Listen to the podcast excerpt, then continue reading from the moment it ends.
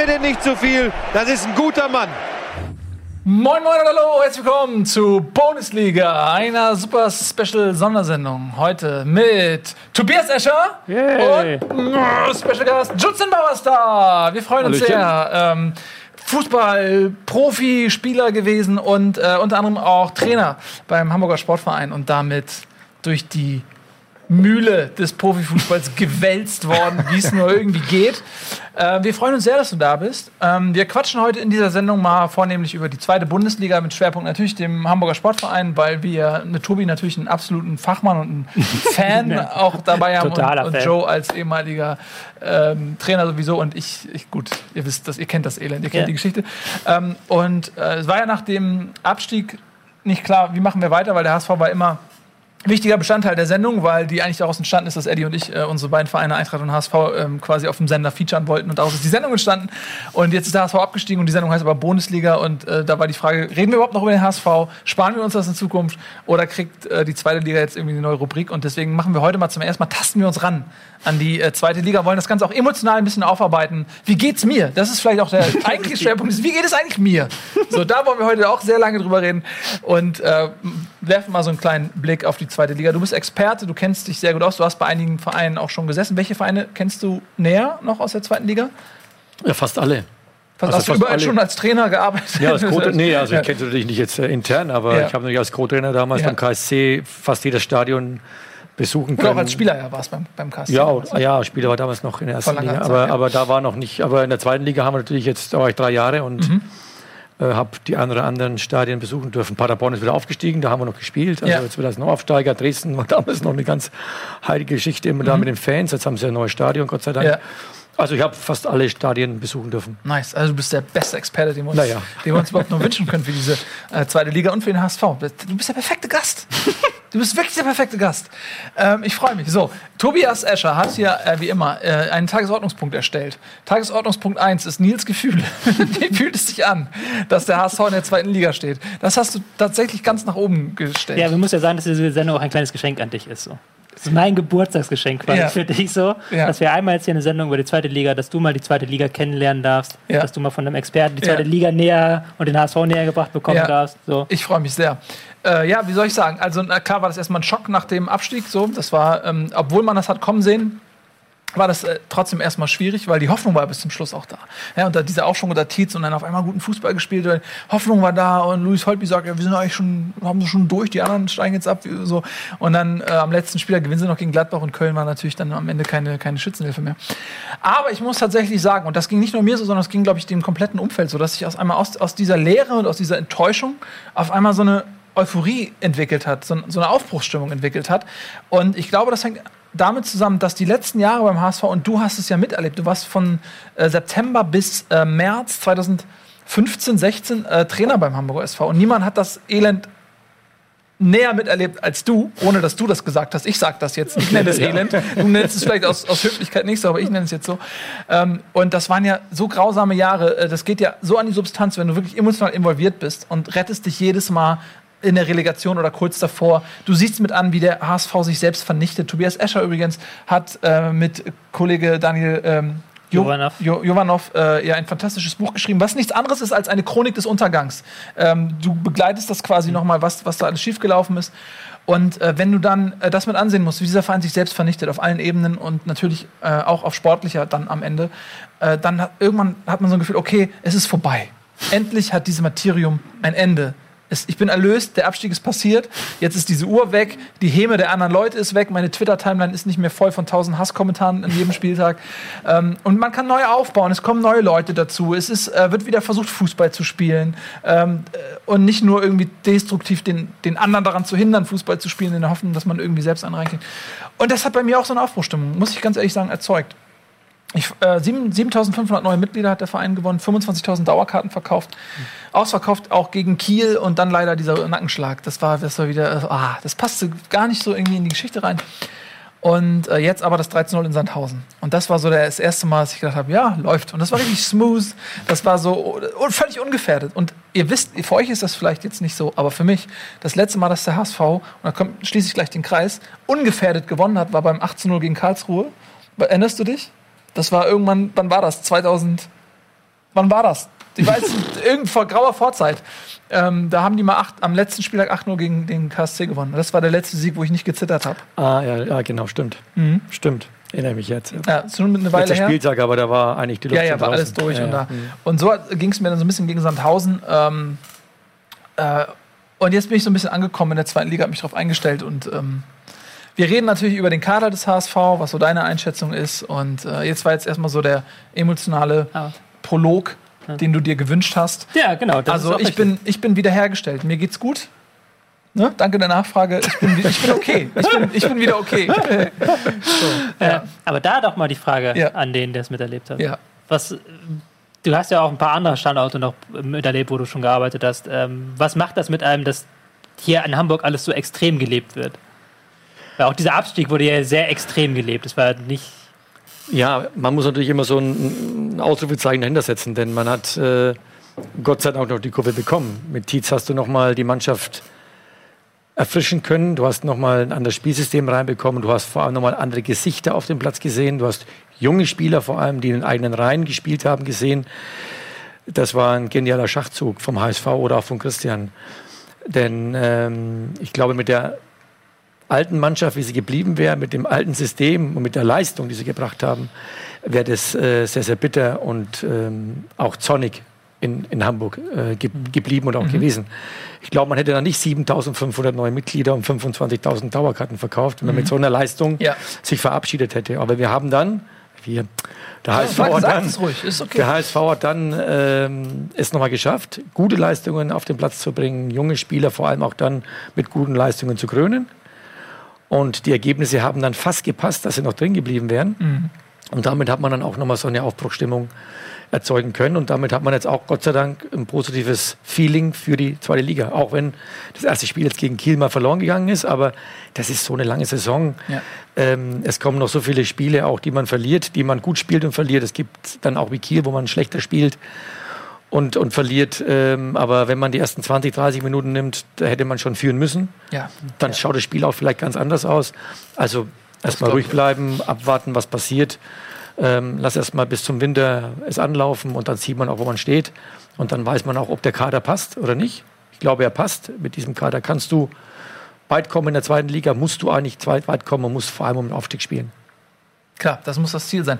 Äh, du kennst ja die Situation so ein bisschen, auch die Christian Tietz hatte beim HSV. Ähm, quasi dann zum, zum Cheftrainer gemacht worden in so einer Situation. Ähm, sportlich schwierig und dann auch mit der Ansage, ja, vielleicht mal ein paar junge Leute irgendwie mitzubringen. Ähm, was ist das für, für eine Situation, wenn man wirklich, also auf der einen Seite ja unfassbare Drucksituation, unglaublich chaotisches Umfeld, auf der anderen Seite aber auch natürlich immer so ein bisschen mit diesem Underdog-Image, dass du halt, du bist nicht derjenige, der es kaputt gemacht hat. Du kannst eigentlich nur gewinnen, so ein bisschen, ne? Ja, bei Christian war das, oder bei der aktuellen Situation war es ja so, dass, dass nicht, mehr Spiel, nicht mehr viele Spiele waren. Ja. Das war bei uns ganz anders. Ich bin nach dem dritten Spieltag schon Cheftrainer geworden. Äh, du hast aber am Kader eigentlich nicht mitbestimmen dürfen. Du hast äh, viel, viel Geld ausgegeben. Wir hatten, glaube damals 17, 17 Nationalspieler, die in unseren Reihen gespielt haben. Du hast äh, keine jungen Spieler gehabt. Du hast zwei und, oder 33 Kaderspieler gehabt. Davon waren gefühlt damals zehn verletzt. Ich glaube, acht oder sieben waren tatsächlich verletzt. Ähm, jeder von denen wollte spielen, auch wenn er angeschlagen war. Er wollte spielen, obwohl er nicht fit war. Es war eine ganz andere Situation, wie es jetzt bei Christian war. Christian hatte nicht mehr viel zu verlieren. Die Mannschaft hatte gar nichts mehr zu verlieren. Jeder hatte gesagt, Köln und Hamburg ist schon abgestiegen. Und somit hat er es gut gemacht, dass er junge Leute nochmal auf den Platz gestellt hat. Denn dann hat man auch gesehen, wen kann ich eigentlich mitnehmen nächstes Jahr? Wen kann man denn wirklich Ja. gebrauchen auch? Wer passt denn auch zu uns? Wer reißt sich nochmal den Arsch auf, auf gut Fußballdeutsch gesagt? Darfst du hier alles sagen. Ja, ähm, das sind dann Punkte, die man halt dann gerne nochmal sieht als Verein oder als Trainer auch nochmal. Hätte auch andersrum gehen können. Du hättest fünf Stück kriegen können, die ersten zwei Spiele, dann hätten sie ihn gleich vernichtet, den Christian. Aber er hat es gut gemacht und somit ähm, alles richtig gemacht, auch bis auf den Abstieg. Aber ihm da jetzt eine Schuld zu geben, ich glaube, das wäre fahrlässig. Das wäre wär falsch. Auch, ja, das wäre Mhm. falsch, ja. Und ähm, deshalb, jetzt, jetzt kommt jetzt zeigt sich's, kann die Mannschaft, kann das Trainerteam das alles bewältigen, was in der zweiten Liga auf einen zukommt. Wir haben, der HSV hat jetzt Erstligaspieler in den Reihen. Ich kenne die zweite Liga, ich weiß, wie es ist. Da wird nicht Hacke Spitze gespielt, sondern da geht's richtig mit der Blechstange manchmal durch. Jetzt war es noch ein Kiel und Sandhausen sind noch Wattepöchchen, wenn man das so mal sehen, äh, sagen darf. Äh, ich, Union, äh, Dresden, Magdeburg. Da kommt die Sens. Da Alles wird- Ostvereine. Ja, ist, ja, nee, was nee, ist da aber los irgendwie da Es drüben? gibt dann auch noch äh, auch andere Vereine, Ja. die, die mit der Brescia in Darmstadt ist auch so ein Verein, wo es dann wirklich auch mal zur Sache geht, wo auch wirklich alte, abgewichste Spieler drin sind, die, die ihr Handwerk verstehen, die auch mal jungen Spielern dann, Marty Steinmann, wie sie alle heißen, die noch nicht so viel Erfahrung haben, trotzdem die Qualität haben, aber da dürfen sie nicht den Schneid abkaufen lassen. Und das muss Christian mit seinem Team hinkriegen, dass da dementsprechend auch die, die mentale Geschichte funktioniert und äh, nicht dann in engen Spielen, wenn es dann mal losgeht, Bochum, äh, Duisburg, wo es dann auch wirklich Handwerk mit Laufen bedarf, äh, bedarf ist, äh, da muss man aufpassen. ah, es wird schwierig mit Laufen. Ja, die sind ja auch fit, so ist Ja, es nicht. na, ich mache noch Scherze. Ich bin ein bisschen zynisch geworden über die, die letzten Jahre. Nein, die sind ja, die sind ja, die sind fit und ich glaube auch, dass sie da im, im, im physischen Bereich auch top aufgestellt sind. Auch schon, sprich die erste Liga schon mitgemacht haben. Auch da ist das Tempo sicherlich noch mal ein bisschen höher, wobei es die Räume halt dann in der zweiten Liga nicht so gibt. Ähm, kannst du das noch beurteilen, inwiefern sich das Umfeld verändert hat? Als du gekommen bist, war das ja auch mit Hochphase des Zerfalls, sag ich mal. Es war ähm, äh, unglaublich viele Eitelkeiten, auch Inkompetenzen, Streitereien. Es gab Maulwürfe äh, irgendwie im Verein, die alles an die Presse gegeben haben, inter, interne Machtkämpfe. Es, also man hatte wirklich das Gefühl, okay, hier Rom bricht gerade zusammen. So. Und du mittendrin. Ähm, und Ja, wenn muss man vielleicht mal erklären, das war dann nach dem ersten Relegationsjahr. Ja. Genau, das war die erste Relegationssaison mit Mirko Slomka, der nach drei Ja. Spieltagen dann war. Genau, Da bist du quasi vom U23-Trainer aufgestiegen zum Genau. Ja, Chef. wo Mirko Slomka noch die ganze hat ja Vorbereitung und alles machen durfte Hat auch nicht jeder mehr und dann nach drei Spielern äh, gegangen ist, ähm, wäre vielleicht besser gewesen. Du hättest damals die Vorbereitung schon machen dürfen und vielleicht auch in die Kaderplanung ein bisschen involviert äh, werden können. Ähm, gut, ist vorbei, aber hast du das Gefühl, wenn du, wenn du jetzt die Situation beim HSV anschaust, dass sich da maßgeblich was geändert hat. Äh, Bernd Hoffmann ist ja wieder da, der damals, wenn man dein Buch liest, wird man das auch merken, ja auch sehr verwickelt war irgendwie in diese Machtkämpfe. Hast du das Gefühl, dass jetzt endlich Ruhe eingekehrt, die, äh, dass der Verein äh, rehabilitiert sich, stellt sich professionell auf und man kann da auch wieder als Trainer vernünftig arbeiten? Boah, das ist schwer zu sagen jetzt von außen, denn also ich glaube, dass damals es schwieriger war, wie es heute ist. Ähm, denn heute sind, glaube ich, eher klarere Verhältnisse geschaffen, als es damals war. Damals war alles sehr neu. Es wurden mit meiner Person damals, als ich als U23-Trainer verpflichtet worden bin, äh, sehr viele neue Leute an Bord geholt. Wir hatten einen neuen Sportdirektor dann mit Peter Knebel. Wir hatten Didi Beiersdorfer dann als Vorstandsvorsitzenden, der neu gekommen ist. Bernhard Peters, der auch erst gerade neu gekommen ist. Das heißt, wir haben uns alle noch gar nicht gekannt. Ähm, das ist jetzt schon ein bisschen anders. Der Jugendbereich ist schon aufgebaut gewesen. Auch da hatten wir sehr viel äh, mit zu tun. Ich kam ja noch aus der Jugend. Der Verein hat damals auch gesagt, wir wollen mit der Jugend arbeiten. Wir wollen auf junge Spieler setzen. Ähm, das haben wir ja auch umgesetzt. Also wir haben ja, wir waren, glaube ich, mit dem Trainerteam unter meiner Regie die ersten, die mal wieder junge Spieler reingebracht haben. Ja. Natürlich funktionieren die nicht gleich von heute auf morgen. Du kanntest sie natürlich auch. Das ich habe es ja gekannt, ich habe ihnen auch vertraut, aber du musst den Spieler auch mal ein Vertrauen geben. Und man hat ja gesehen dann, äh, als sie am Anfang gespielt haben, hat es funktioniert. Wir hatten nur die, leider die Stützen nicht in der Mannschaft, die dann diese, diese Pfeiler, die man immer gerne hat, dann, wo man sagt, die leiten die jungen Spieler mit. Ja, sie waren selber komplett überfordert mit der Situation. Äh, Westermann wurde, wurde, hatte nur auf die, auf die Fresse bekommen. Äh, Van der Vaart hat nur auf die Fresse bekommen. Die anderen Spieler haben sich alle, im Fußballdeutsch darf man es immer sagen, verpisst. Ja, und zwei, drei Mann haben dann mit dem Trainer die Prügel bekommen. Alle anderen haben sich gar nicht mehr zu irgendeinem Interview getraut. Ähm, das war damals halt immer so ein bisschen ein Problem mit jungen Spielern. Wie willst du die aufbauen, wenn du keine, keine Pfeiler, keine Stützen in der Mannschaft hast? Die, die können das nicht schaffen. Und wenn die dann mal einen Fehler machen, dann brauchen sie jemanden, der denen hilft. Der sagt, komm, bleib ruhig, ich mach das für dich. Bleib da, bleib, schieb rüber, komm rüber, mach dies, mach jenes. Das hatte man gar nicht. Man hatte einen Kader, der aus, ich sag mal, gefühlt sechs, sieben Trainern zusammengewürfelt worden ist. Man hatte einen, einen Kader, der aus sechs, sieben Sportdirektoren zusammengewürfelt ist. Ich glaube, wir hatten dann auch schon den dritten Vorstandsvorsitzenden oder Präsident. Da ging es ja nicht mehr durch die AG mit Präsident, aber das waren ja alles andere Ansichten. Der hatte eine Idee, der hatte eine Idee, der hatte eine Idee und alle musstest du als Trainer irgendwie mitnehmen. Ob das dann ich war, vorher auch. Dann Bert van Marwijk war ja noch da als erfahrener Trainer. Slomka, ein wahnsinnig erfahrener Trainer. Bruno Labbadia, der dann wieder gekommen ist, der auch schon vorher gute Ergebnisse, gute Zeit mit dem HSV oder auch vielen anderen Vereinen hatte. Also man hatte auch erfahrene Trainer schon da, man hatte die jungen Trainer da, aber keiner hat es irgendwo hinbekommen. Und jetzt das pauschal immer zu sagen, es waren nur die jungen Spieler, die nicht funktioniert haben, denn die sind alle irgendwo weggegangen beim HSV, aber haben meistens dann immer funktioniert bei Ja, anderen Vereinen. ja. Die Trainer haben bei den meisten Vereinen danach auch nochmal funktioniert, nur beim HSV haben sie nicht funktioniert. Also muss man auch mal gucken, das Gesamtbild, das hat, glaube ich, irgendwo ein Problem gegeben. Denn wenn man einen kleinen Widerstand bekommen hat. Natürlich auch medial, natürlich mit, mit den Presse, die, die, die sehr stark ist in, mhm. Hamburg, die ja. aber auch äh, positiv stark sind. Also das ist nicht nur, dass es negativ alles ist, sondern man kann sie ja auch sehr positiv gebrauchen. Aber durch das, dass alles unrund lief, durch das, dass man, ihr habt es gerade gesagt, Maulwürfe sogar teilweise in eigenen Reihen hatte, wir wussten teilweise es als zweites quasi, es war schon vorher in der Presse, dann haben es wir erstmal mitbekommen, was da passiert.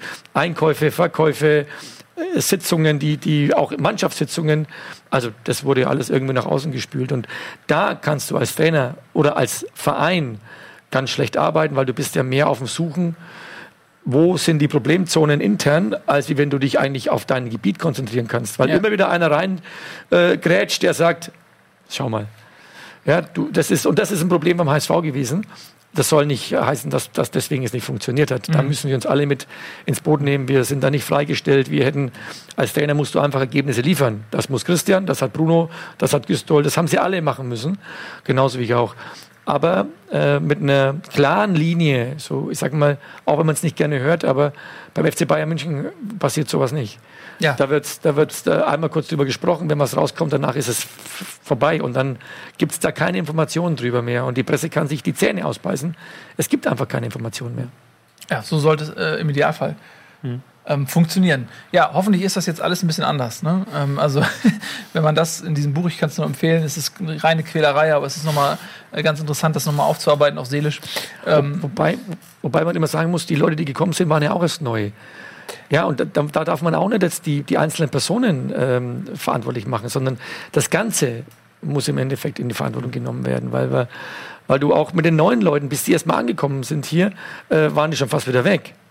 Und das ist natürlich ein Problem, was, was, was alle, auch ich in meiner Person, ich war ja, ich war ja nicht lange da, ich war ja eine ganz kurze U23-Trainer, ich hatte neun, glaub, neun Spiele gemacht, mhm. die haben auch alle neun gewonnen.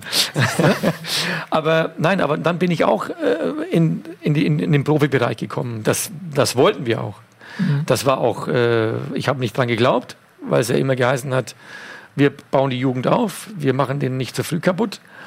Äh, Im Nachhinein ist man schlauer. Ich hätte es trotzdem wieder gemacht, jederzeit gemacht. Ja, klar, wenn du die Chance Wenn du Chancen hast, musst du sie nehmen. Das hat natürlich schon, im Verein nicht viel, äh, vielleicht nicht viel gebracht, weil die Jugend dann sich mehr anscheinend nicht mehr so weiterentwickeln konnte. Mhm. Aber Bernhard Peters hat das, finde ich, gut aufgefangen, auch wenn man immer wieder Kanten und Ecken von ihm hört. Aber jeder Mensch hat seine Ecken und Kanten und man muss auch im Fußball seine Philosophie durchsetzen. Und das hat der HSV eben nicht so gemacht, weil der kleinste Widerstand, der da war, wurde schon besprochen und wurde dann auch schon wieder von der Systematik her, wie man sie vorher besprochen hat, wieder geändert. Mhm. Ja, ich betone nochmal junge Spieler. Mhm. Ich erinnere mich an Augsburg, wir führen 1-0 in der Halbzeit, alle standen da, alle haben applaudiert, junge Spieler, wahnsinnig, drei Stück auf dem Platz von Anfang an, Wahnsinn. Mhm. In der Halbzeit, Wahnsinn, Wahnsinn, Wahnsinn. Wir verlieren dann, ich glaube, 2-1 oder 3-1 haben wir verloren. Ronny Markus war dann noch an einem ja, an der Flanke, die er, die, die er vorher zumachen muss, die darf man nicht spielen, die Flanke, aber es passiert halt mal auch mal, aber man hat ja trotzdem noch eine Innenverteidigung und einen Torwart, die absichern können, vielleicht noch einen Sechser, der mit nachschiebt.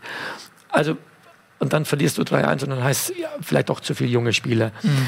Das ist immer so ein zweischneidiges Schwert und deswegen hoffe ich, dass der HSV seine Linie hält mit dem Potenzial in der Stadt, Stadion, Trainingsgelände, Fans, Jugendausbildung gibt fast keinen besseren Verein in der Bundesliga. Ich spreche nicht von zweiter Liga, ich spreche von Bundesliga. Ja, da muss man immer ein bisschen aufpassen, weil wenn man sowas sagt, das sind die, die Leute, die diesen, diesen Verein nicht so gerne mögen, die sind da, die springen immer sehr gern auf solche Kommentare auf ähm, wenn man dann mal ein Spiel gewinnt, da stellen sie einem direkt wieder europäische Ambitionen und so. Man muss mit solchen, man muss, ähm, ja. Bescheidenheit ist ganz wichtig nach äh, außen. Nee, aber jetzt, glaube ich, hat der HSV gesehen, dass es äh, Bescheid, dass man bescheiden bleiben muss. Ja. Ja. Sie sind jetzt abgestiegen, äh, sie haben, ich nenne das mal nicht negativ, bitte nicht falsch verstehen, aber sie haben lange dafür gebraucht.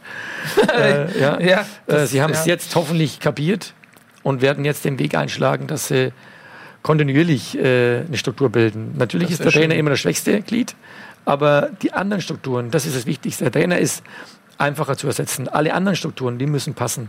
Wenn das mal lange Jahre über hinweg bleibt, dann hat man auch wirklich ein Gebilde mhm. und man hat, man kennt sich und man hat gewisse Erfahrungen. Mhm. Aber immer wieder austauschen, das würde euch hier nicht anders gehen. Wenn ein neuer kommt und plötzlich muss er schon die, eine Arbeit übernehmen. Der macht es ganz anders, weil er gar nicht weiß, wie es ihr wollt hier. Und Ja, das ist tatsächlich auch bei uns so. Also wir, sind, wir haben auch ein Stück HSV in uns. Ist das einfach so? Aber es ist auch normal. Aber wir können zum Glück nicht absteigen. Das gibt halt bei uns zum Glück sowas nicht.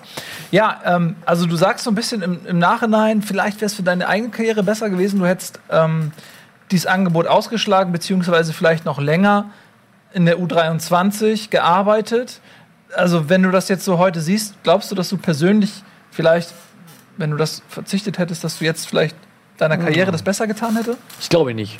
Also ich habe das vielleicht jetzt so, vielleicht hat man es so verstanden, aber ich hätte lieber zu anderen Zeitpunkt. Ich hätte jetzt zum Beispiel bei Christian, wo Christian Tietz das übernommen hat, diesen Zeitpunkt hätte ich lieber gehabt als die Anfangszeit, weil du hast deine eigene Mannschaft nicht gehabt. Du wurdest gleich ins, ins kalte Wasser geschmissen. Du hast keinerlei Einwirkungen mehr auf den Kader nehmen können. Du hast einen riesen Kader gehabt. Und jetzt stell dir mal vor, du kommst als U23-Trainer hoch und sagst, 33 Spieler sind mir zu viel. Du rasierst erst mal acht ab. Trainingsgruppe B. Ja, äh, das wäre eine Bombe gewesen. Und du hättest die wahrscheinlich schon im ersten Satz abgesägt. Wie ist denn das, wenn, wenn, du da, wenn du von einer U23 kommst? Gibt es da so äh, Hierarchieprobleme? Musst du dich erstmal beweisen? Sagen die Alteingesessenen, "Na, den nehme ich erstmal nicht ernst, der soll erstmal hier zeigen oder so? Oder, äh, oder ziehen die von Anfang an mit? Nee, das ist zum größten Teil ziehen sie alle mit. Aber du hast immer mal ein paar drin, die meinen, sie müssen jetzt noch mal kurz ähm, mal anzeigen, dass sie der Chef sind oder dass sie Chefs waren oder was auch immer sie vorher für eine Hierarchie bekommen haben bei, bei Mirko. Ähm, das habe ich schon gespürt, aber das habe ich relativ schnell, schnell geregelt. Also da habe ich gleich direkt am Platz im ersten Training schon eine Ansage gemacht. Ja, war fast so. Ja, gut. Barami haben wir damals Ja, gut. Äh, beim ersten Training schon äh, nach außen geschickt. Aber wir haben dann zueinander gefunden und das hat dann auch wirklich mit ihm dann auch vom Fighting her, also vom Kampf her, war er sicherlich ein Fighter für uns. ja, dafür ist er auch geholt worden. Ja, Hat am Ende ja. nicht so funktioniert, aber ist Ja, auch nicht der Einzige. Ja, aber wir Das- haben, haben keine, wir haben keine Führungspersonen in der Mannschaft gehabt. Das war das Problem ein bisschen. Ja, falsch Holpi war noch zu jung, Holpi war damals noch zu frisch und zu jung. Der ist ja auch quasi erst am letzten Transfertag gekommen. Der ist ja wirklich am 31. August oder so gekauft worden, noch Genau. unter Slomka, ist dann direkt in die Startelf quasi vom Flughafen. War ja gar nicht integriert in die Mannschaft.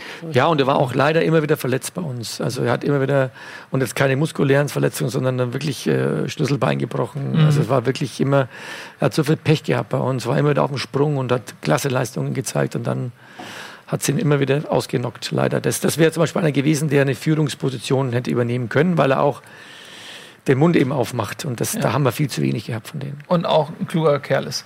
Ähm, jetzt ist Holtby hat verlängert auch, hat Zeichen gesetzt. Ähm, jetzt wird natürlich, du hast es ja vorhin auch gesagt, ähm, viele junge Leute, okay, der HSV hat den jüngsten Kader der zweiten Liga und man hat natürlich so ähm, diese Säulen, die als Führungsspieler funktionieren sollen. Ein äh, Holtby und ein Hand sicherlich ganz vorne zu nennen.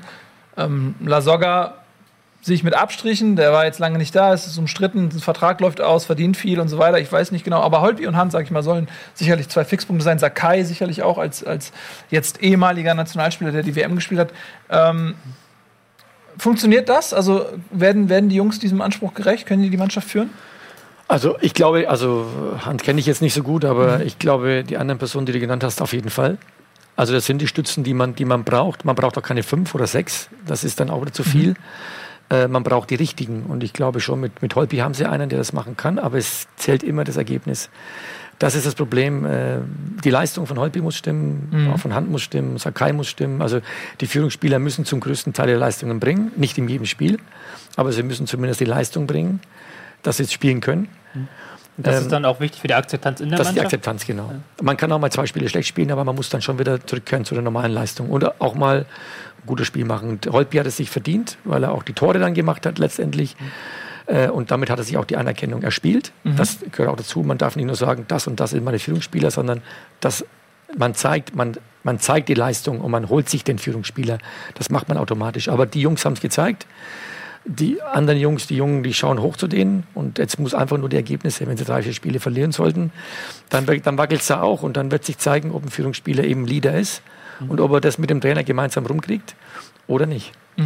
Ich muss ganz ehrlich sagen, dass äh, aus meiner Perspektive die Vorstellung, dass der Verein um den Aufstieg mitspielt und damit zwangsläufig viele Spiele gewinnt und in der Tabelle oben steht, das, das ist für mich gerade noch so ganz weit weg. Weil ich so viele Jahre den Verein nur unten kenne und nur mit Niederlagenserien und ich drei Spiele am Stück gewinnen. Ich weiß nicht, das ist es vielleicht einmal passiert, zweimal in den letzten, seit 2000 irgendwie 11, 12, ich weiß nicht, wie lange, wie oft das. Also sehr selten.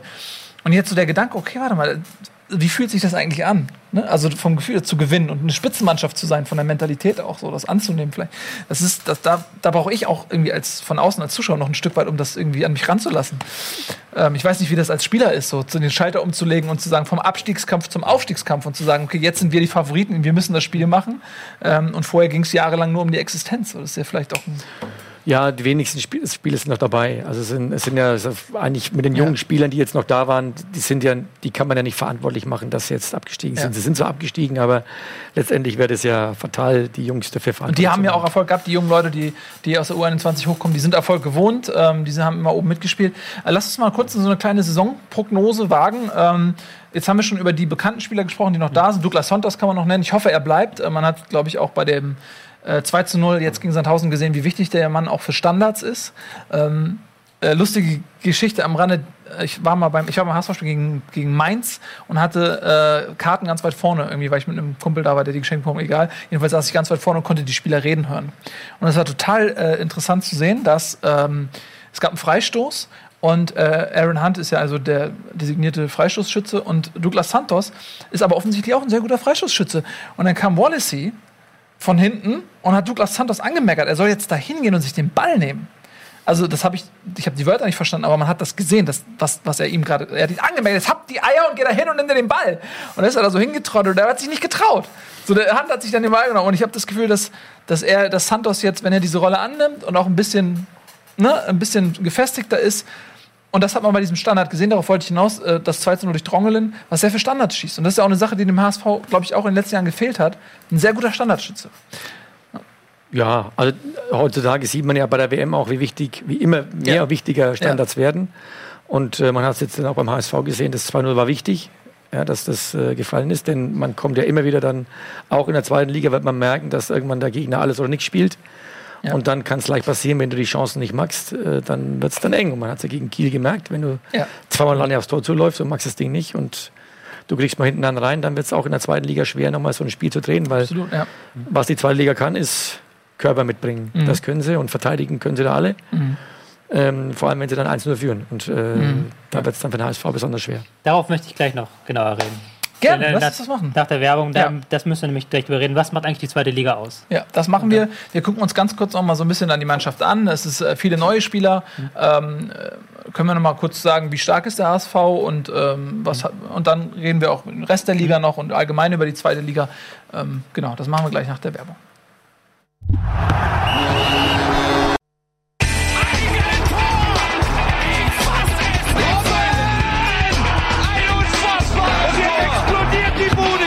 Kritisiert mir denn nicht zu so viel. Das ist ein guter Mann.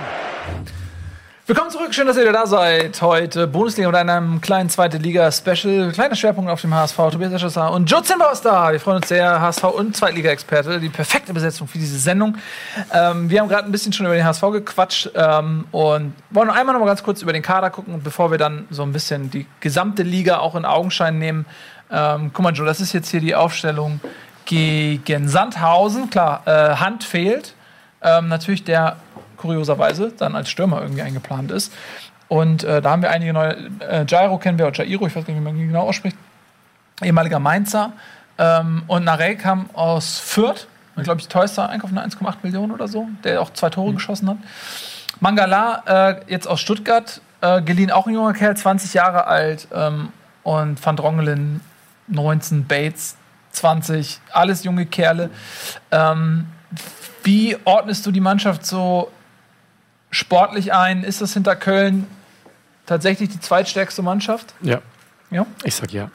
Also du hast äh, wahnsinnige Erfahrung und du hast auch vor allem die Heimspiele, die darf man nicht unterschätzen. Also äh, ein Gegner, der heute zum HSV fährt, mit dem Potenzial, was an Fans im Stadion sind, mhm. spielst du als junger Spieler sowieso so motiviert äh, bis zu den Haarspitzeln. Und ähm, also ich kann mir nicht vorstellen, dass wenn alles gut läuft, muss der HSV aufsteigen. Das höre ich sehr gerne. Ja, das mag ich gerne. Ähm, dann lass uns noch mal ein bisschen gucken, äh, was der Rest der Liga so zu bieten hat. Ähm, Sandhausen hast du ja gerade schon so ein bisschen gesagt, da warst du ein bisschen überrascht, dass sie körperlich nicht so intensiv dagegen gehalten haben, ähm, aber auch im ersten Spiel gegen Fürth schon nicht. Ja, die Zweikampfstärke ist einfach halt normal hat äh, Sandhausen eine sehr gute Zweikampfquote gegen den Ball vor allem und äh, man hat es gegen den HSV jetzt nicht so gesehen. Also ich habe es auch in Fürth gesehen. Da waren sie nicht so wie letztes Jahr. Von der Bissigkeit her. Mhm. Letztes Jahr ähm, war die Liga sehr, sehr eng. Also es gab Phasen, da war spät in der Saison, glaube ich, sechs Punkte nur Unterschied zwischen einem Aufstiegsplatz oder Relegationsplatz und, und einem Abstiegsplatz. Völliger Wahnsinn. Ähm, glaubst du, dass es dieses Jahr ähnlich ausgeglichen ist? Schwer zu sagen. Ich denke mal, dass die Mannschaften, die drin sind, alle ähm, ein gutes Niveau haben. Also jetzt sage ich mal, es sind sechs, sieben Mannschaften dabei, die werden oben mitspielen, aber auch da ist immer einer dabei, den, der halt einfach mal versagt in der Saison. Mhm. Äh, weil da unten kommt dann das Mittelfeld und dann streiten sie sich äh, quasi um den Abstieg. Aber es ist sehr, sehr eng alles. Also die Mannschaften sind top besetzt zum größten Teil. Es sind nicht nur junge Spieler drin, wie es früher mal war, dass dann immer so Aufsteiger dann nur mit irgendwelchen jungen Spielern und Aufstiegsmannschaft dann besetzt blieb, äh, geblieben ist, sondern alle verstärken sich heutzutage. Mhm. Keiner will mehr absteigen. Der Unterschied ist auch äh, zweite Liga und dritte Liga sehr groß vom finanziellen her. Mhm. Mehr Sponsoring, mehr Fernsehgelder. Deshalb versucht natürlich auch äh, der Verein, der aufsteigt, auch in der, in der zweiten Liga zu bleiben. Mhm. Bevor du jetzt hier in die einzelnen Teams einsteigst, ja. würde ich nochmal sagen, dass wir nochmal die Liga als Ganzes betrachten. Genau. Ich habe da auch ein Date klar gemacht mit nice. einem Kenner der zweiten Liga, einem nordirischen Mann, Jonathan Walsh, mhm. der sich in der zweiten Liga sehr gut auskennt, der ein riesiger Fan ist. Ähm, was mehr seltsam klingt, und das können wir gleich fragen, wie man als Nordire Fan der zweiten Liga wird und was die zweite Liga eigentlich so besonders macht. Auch im, im Vergleich zur ersten Liga. Das schöne Skype-Sound, oder? Hi, Jonathan. Hello, Tobias. Yeah. Hi, Jonathan. Welcome to the Hello. show. Welcome to Bundesliga, the one and only football Thank show in the world. yeah, just, I'm honored to be a part of it. Yeah, um, we're very delighted to have you here on the show. Uh, Tobias just introduced you as a hardcore fan of the second Bundesliga from Northern Ireland, and we are all wondering how come? Why? What's happening? What happened to you? Uh, you're not the first person to ask that, and I don't yeah. think you'll be the last. But um, my first game in Germany, um, I'd gone over to see Dortmund again, Steintrack Braunschweig, but um, I had the Friday evening free, and uh, Bochum were playing St. Pauli at home. I yes. went to that, and um, ever since I've uh, liked Bochum and uh, lots of Bundesliga, and uh, it was a match made in heaven, really. So you you were in the stadium in, in Bochum? Yes, I was yeah. in the Ruhr Stadion, yeah. Yeah, it's near a prison. I didn't know that. Yeah. I haven't been told that. Maybe people haven't told me for a reason. Yeah, I think it's uh, the most popular prison in Germany because when you got like one of the higher levels, you can actually watch the game. Like, I think there are people who can't afford the game who try to commit a crime just to see the match from prison. But that's just a guess. I mean, I'm not sure. Yeah if the if the sentence and the fine isn't too high, I guess that works out pretty well for people. So uh, whatever floats their boat, I guess. uh, but from that day on, you were hooked to this uh, second Bundesliga. Um, what's so special about that league? Um, I think it's uh, just the honesty of it. I think it's the perfect mix of professionalism, but also the fun, honest aspects of football. I think you have a lot of tradition in the league, and some of the clubs are great, and you have the big divide between Sandhausen and HSV. Obviously, that game was um, was on Sunday, and even you look at Kiel against HSV. Kiel only have a couple of employees compared how many HSV have and the size and the history of both clubs, but Kiel can still beat HSV 3 0. So it's one of the most unpredictable leagues in the world for me anyway. And I think there are so many great aspects to it that it's uh, hard not to fall in love with it once you start to follow it. So, um, how do you keep track of the league? Is most of the coverage must be in German, I guess. So, do you have any sources in your native tongue that you can follow, or did you learn German? Um, I learned German for six years. How I got into German football actually was um, my teacher was away. Uh, my German teacher was away during week of term, and and um, she let us watch Das Wunder von Bern. And um, yeah. ever since watching that, despite how cheesy it is, yeah. that's how I got into German football. So I learned German for six years. Um, I can read it uh, much better than I can speak it, but um, nevertheless, it's helped me understand and things. I would read Kicker and the like, and um, my friend very kindly lets me use their um, Sky Germany account to watch the games. Ah, okay. That's that's good. Can you say ich mag Sauerkraut? Why? Why should he do that? Ich mag Sauerkraut. yeah. Very nice. Actually, nobody's eating sauerkraut. nobody's listening to David Hasselhoff. No. I, I don't know if you noticed. uh, This is, like, this is an image we like to you know, show people. It's like, um, so uh, your favorite uh, team is Bochum. Uh, you said that earlier, and I guess Bochum, maybe Joe Zinnbauer. He's with us. He's a former coach of uh, Hamburger SV um, and a player of uh, Karlsruhe. Um, and the coach of several other teams. Um, uh, he, we are talking about the second league in general.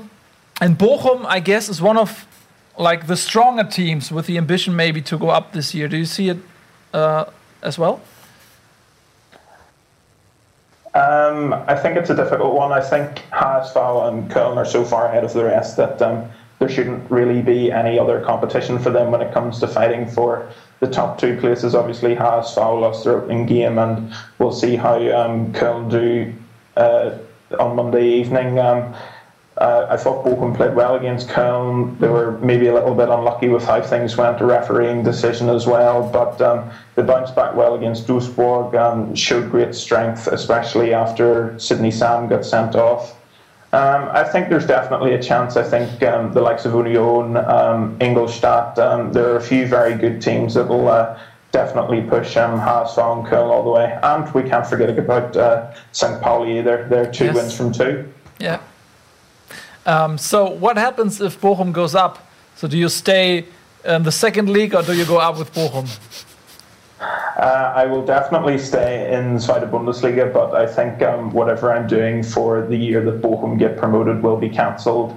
I'll buy a season ticket and tour Germany. Okay. So um, do you watch the Northern Ireland League or is there a Northern Ireland League or is it included in the Premier League? Um, it is a Northern Irish league, yeah. So um, the Republic of Ireland has their own league, Northern Ireland has their own league. I think it's just um, the likes of Swansea and Cardiff Yeah. and Wrexham that are the big exceptions um, when it comes to English football. But uh, yes, we, we have our own league. Crusaders are the champions in Northern Ireland at the moment. So if you compare the uh, the level, um, where where do you think could could like the top Northern Ireland teams compete with the second uh, Bundesliga teams? Uh, no. um, I think um, Northern Ireland is probably lower Drittliga, top of Regionalliga maybe. Um, we don't have, well, Crusaders have actually, um, are in the process of trying to turn professional.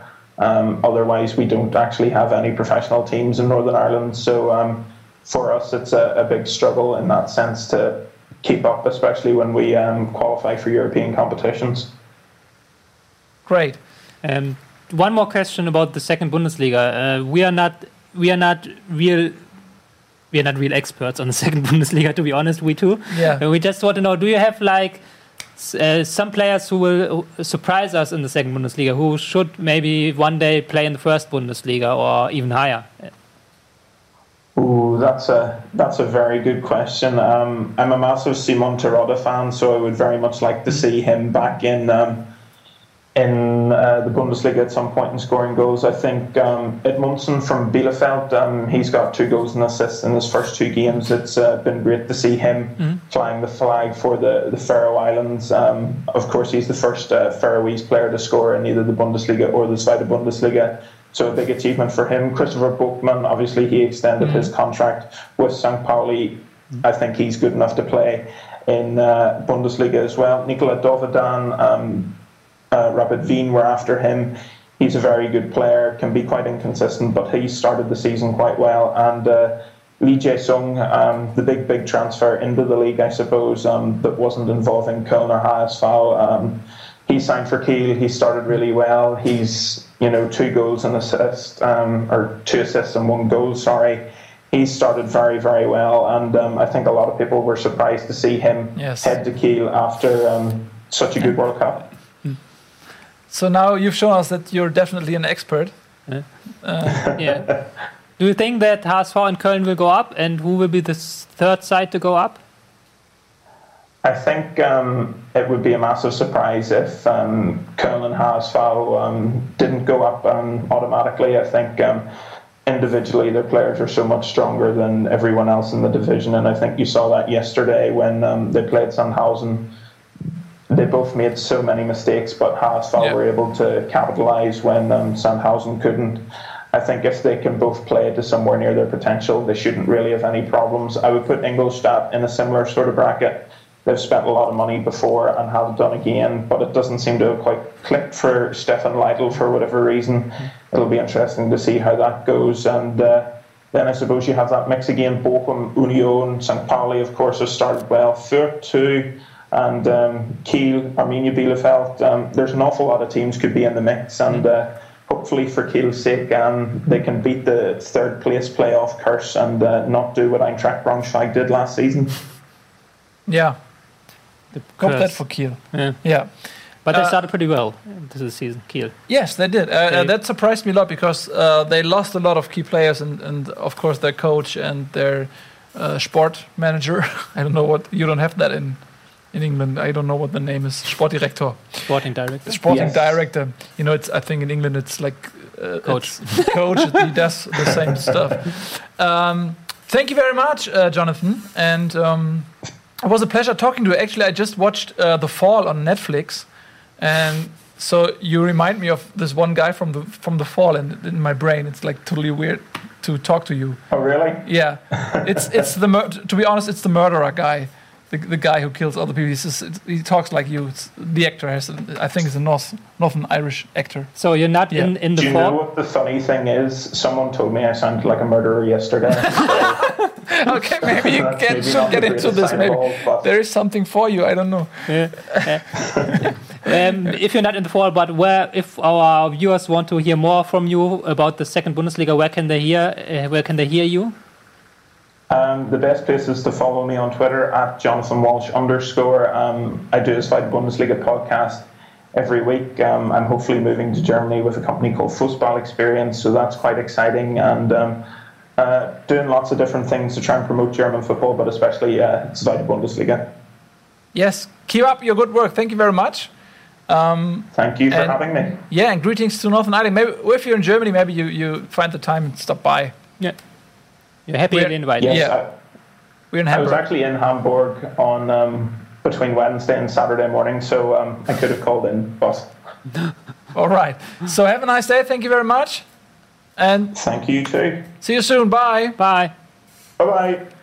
Lustig, der, äh, der Jonathan, ein Nordir- nordirischer Fan der zweiten Liga. Das ist Ich war ein bisschen beeindruckt, äh, dass er tatsächlich, als wir ihn gerade gefragt haben, äh, in der Tiefe er einfach so, Der, der, Namen super, ja. oder? muss ich sagen, ja. Der hat mich Ahnung, der Mann. Ja, äh, super. Äh, der Jonathan. Mal, vielleicht kriegen wir ihn ja, das ein oder andere Mal nochmal. Ähm, super spannend. Ich finde sowas immer super spannend, wo die Leute halt dann so herkommen. Ja. So halt irgendwie. Ich finde das immer spannend, wenn irgendwie ausländische Bundesliga-Fans allein schon, finde ich spannend. ja.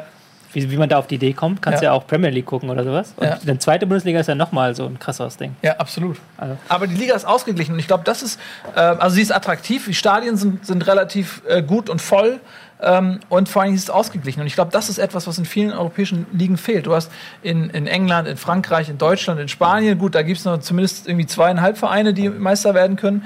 Ähm, aber ansonsten äh, hast du relativ wenig Überraschungen. Es gibt mal einen Leicester, aber das ist ein Jahrhundertfall. Ähm, und die zweite Bundesliga ist tatsächlich sehr ausgeglichen. Ich glaube, das ist ein Faktor. Ja, du kannst ähm, in der zweiten Bundesliga kann fast jeder aufsteigen. Ja. Also es, es muss schon dumm zugehen, wenn jetzt Köln und Hamburg nicht aufsteigt, aber nehmen wir die beiden Vereine mal weg. Äh, er hat sie gerade aufgezählt. Es ist, es ist Wahnsinn, was, was da für Vereine auch jetzt mittlerweile in der Liga sind. Ja. Ja. Wenn man auch Darmstadt hat ja eine, eine ganz alte Historie. Also es ist auch da ist ja ein Traditionsverein wieder Ja, ja, erwacht. klar.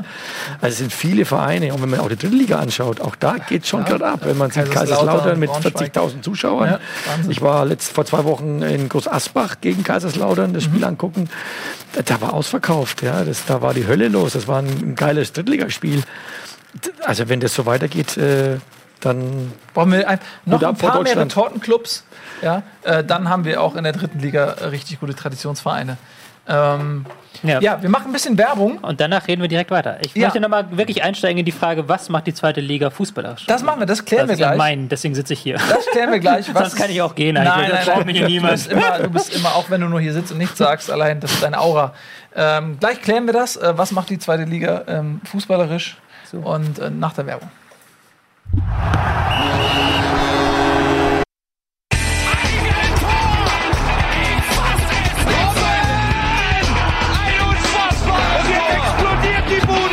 Kritisiert mir denn nicht zu so viel. Das ist ein guter Mann. Willkommen zurück, Tobias Escher, Joe Zinnbauer, ihr und äh, ich und zweite Liga heute das Thema. Ähm, Gerade haben wir schon mit dem Jonathan äh, gequatscht, mhm. ein ähm, nordirischer Zweitliga-Experte. Kurios, exotisch, aber gibt es. Jetzt reden wir mal so ein bisschen über die zweite Liga, was da auch fußballerisch passiert. Du hast sehr viel Einblick ähm, in diese Liga, was sich da auch unterscheidet zur ersten Liga. Tobias Escher ist sehr interessiert, äh, sein taktisches äh, Portfolio zu erweitern. Ja. Ähm, lass uns über, über den Fußball in der zweiten Bundesliga reden. Ich hatte mir mal so als, um reinzukommen, ich muss ja gestehen, ich bin jetzt auch niemand, der jedes Zweitligaspiel guckt. Das ist wirklich nur was, was so abfällt, weil ich sehr viel Bundesliga gucke. Aber ich habe mich mal so statistisch rangewagt. So, mhm. in der zweiten Liga fallen so pro Spiel, pro Saison, es schwankt immer mal so, aber 0,3 bis 0,5 Tore weniger als in der ersten Liga. Also es fallen merklich weniger Tore in der zweiten Liga. Die Passquote ist durchschnittlich sehr viel geringer äh, mhm. teilweise um bis zu 10 Prozent, weil natürlich so Teams wie Bayern München fehlen, die halt 90 Prozent Passquote haben, die den Schnitt hochziehen. Aber an und für sich ist, wird da sehr viel ungenauer gespielt. Klar, das kannst du gleich wahrscheinlich, hat wahrscheinlich seine Gründe auch. Ähm, äh, bei den Fouls und den gelben Karten tatsächlich hat sich es angeglichen. Also vor zehn Jahren war es noch so, dass in der zweiten Liga deutlich häufiger gefoult wurde und es deutlich mehr Karten gab als in der ersten Liga. Mhm. Letz, letzten Jahre gar nicht mehr so. Also es gibt, glaube ich, äh, pro, äh, spielt zwei Fouls mehr pro Spiel in der zweiten Liga als in der ersten Liga. Also ist sehr ähnliches Niveau. Ist ja aber subjektiv auch an der Auslegung. Nee, liegt an der Auslegung. Die Schiedsrichter auch Vielleicht auch anders. anders gepfiffen. Aber es ist jetzt nicht so, dass es eine reine Treterliga ist, wo es halt 30 Mal so viele Fouls gibt. So, manches ist ja ein Foul einfach. Und dass, dass da sehr viel mehr rote Karten gibt, da hast du ja auch nicht so viel Spielraum mhm. als Schiedsrichter. Ähm, und ansonsten ist es halt auch nicht weiter auffällig. Also es gibt so ähnlich, ähnliche Anzahl von Schüssen, ähnliche Anzahl von ähm, Pässen, nee, Pässe werden, werden 100 Pässe weniger pro Mannschaft pro Spiel gespielt als in der ersten Liga. Pro also, Spiel? 100? 100.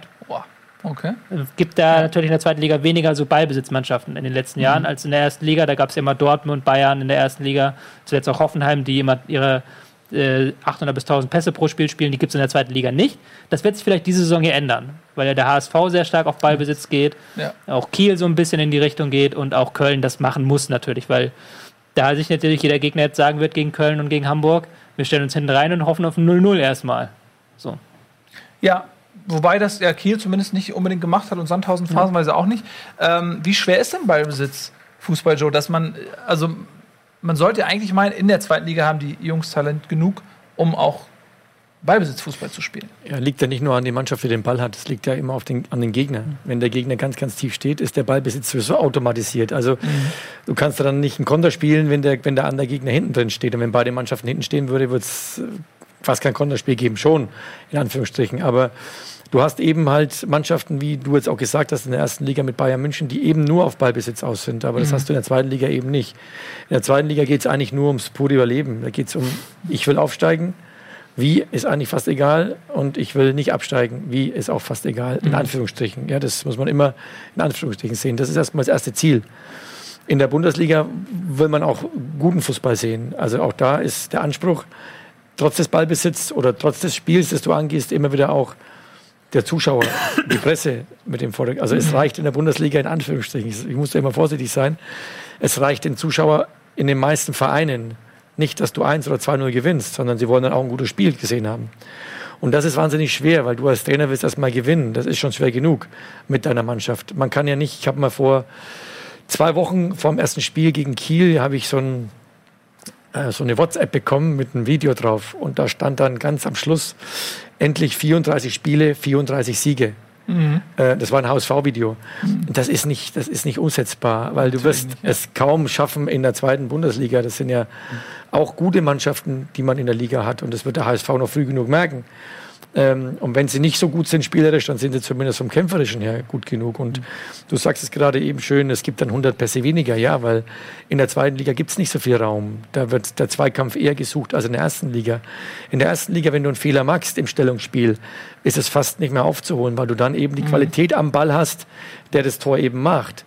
Du kannst in der zweiten Liga nicht so, in der zweiten Liga mehr Fehler erlauben als in der ersten Liga noch. Das hat aber jetzt nichts damit zu tun, dass die, die, die, Mannschaften oder Spieler schlechter sind, sondern es ist einfach das Niveau der zweiten Liga.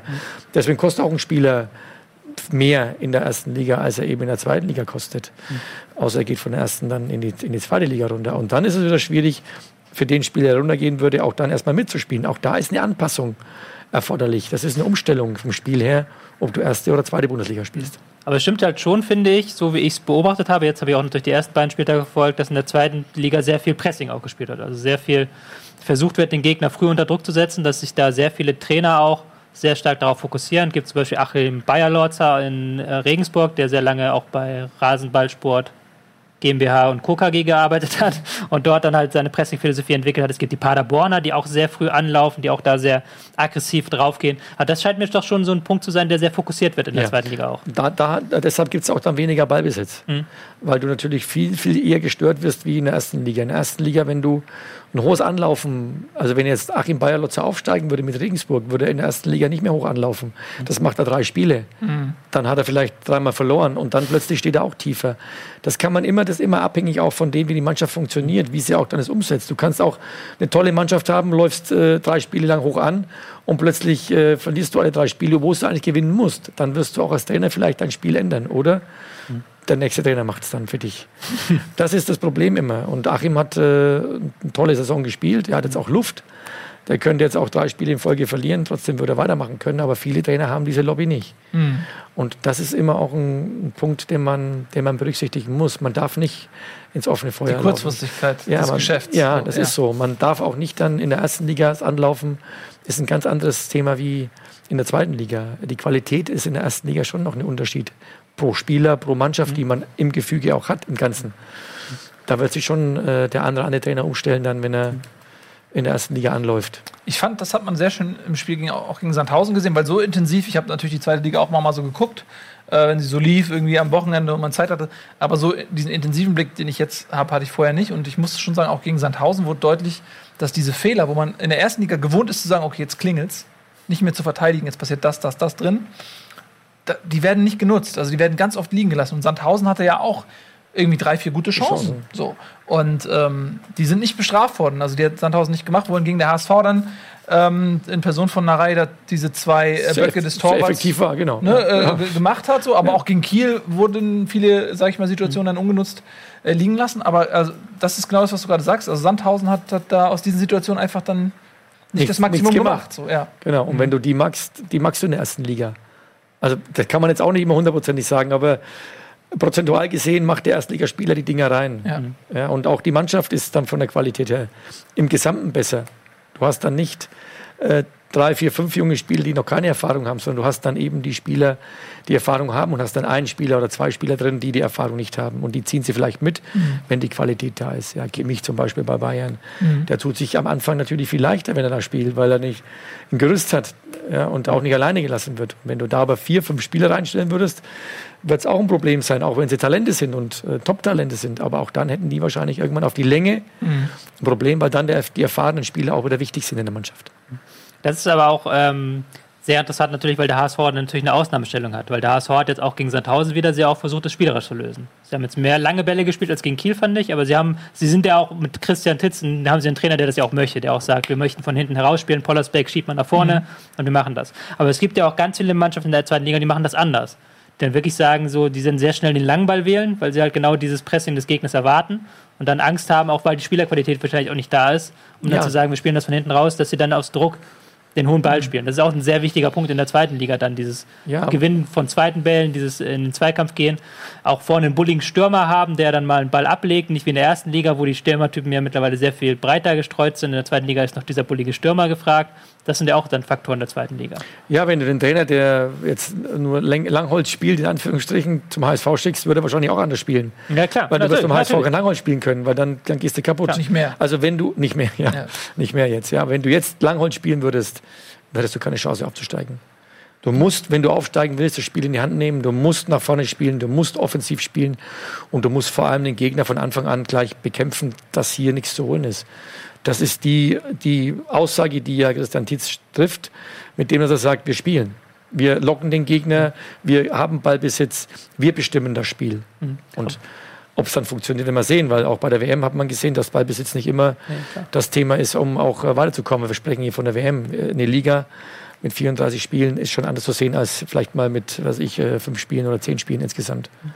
Ja. Oder acht, was aber. Aber da sehen wir schon so einen kleinen Wandel in der Kultur. Also, weil wenn vor vier bis fünf Jahren eine Mannschaft abgestiegen ist, hat man gesagt, die muss jetzt erstmal sich reinhauen, die muss jetzt erstmal kämpfen. Das muss sie natürlich immer noch, klar, du musst den Kampf annehmen in der zweiten Liga, aber du musst natürlich auch jetzt sagen, wir reden natürlich auch davon, dass der HSV und Köln auch spielerisch was bieten müssen in dieser Liga. Ja, das kommt ja immer darauf an, wer absteigt oder wer in der ja, ersten Liga klar, war. Ne? Wenn HSV oder Köln absteigt, äh, kann der Verein nicht sagen, wir, wir machen jetzt erstmal ein Jahr, konsolidieren und gucken uns das Ganze an. Da würden keine 25.000 Dauerkarten und keine 7.000 Fans eintreten. Das würde nicht sein. Und in, in Stuttgart haben wir es gesehen. Sie sind abgestiegen. Sie haben auch, ich glaube, ich glaube sogar noch mehr als der HSV an Dauerkarten verkauft und noch mehr Fanmitglieder, äh, bekommen. Also sie haben es auch gepackt dann. Sie sind aufgestiegen. Aber man hat gesehen, wie es am Anfang auch schwierig war, reinzukommen. Ja. Äh, das hat ja auch nicht funktioniert. Gab ja auch dann einen Trainerwechsel und äh, dann hat es funktioniert. Und heute sind sie stabil. Äh, Auch da sieht man wieder, wie Korkut dann gekommen ist. Keiner wollte ihn haben. Ja. Keiner hat gesagt, der kann was. Also alle haben gesagt, der kann nichts. Der ist Abstieg ist besiegelt. Abstiegsbesiegelt. Ja, ja. Jetzt steigen wir mit dem ab. Und Mhm. äh, jetzt äh, spielen sie einen, sehr, sehr guten Fußball, Ja. finde ich. Und haben eine, eine tolle Entwicklung. Ja, vor allem auch ähm, dem Reschke, der ja auch Ambitionen hat und es werden da ähm, Transfers getätigt, auch bei Stuttgart, wo man denkt, so wow, äh, da wird ein Mangala verliehen zum HSV, ähm, weil der kann sich da auf Anhieb nicht durchsetzen, obwohl der Junge ist zwar erst 20, aber der hat eine Qualität. Nur, Also Stuttgart hat Ambitionen. Aber ähm, nochmal zurück zur zweiten Liga. Äh, warum passiert das so oft, dass Mannschaften wie jetzt zum Beispiel Darmstadt, Braunschweig oder so, die auch in der ersten Liga mal gespielt haben, dann runtergehen und dann in der zweiten Liga teilweise in, in den freien Fall kommen.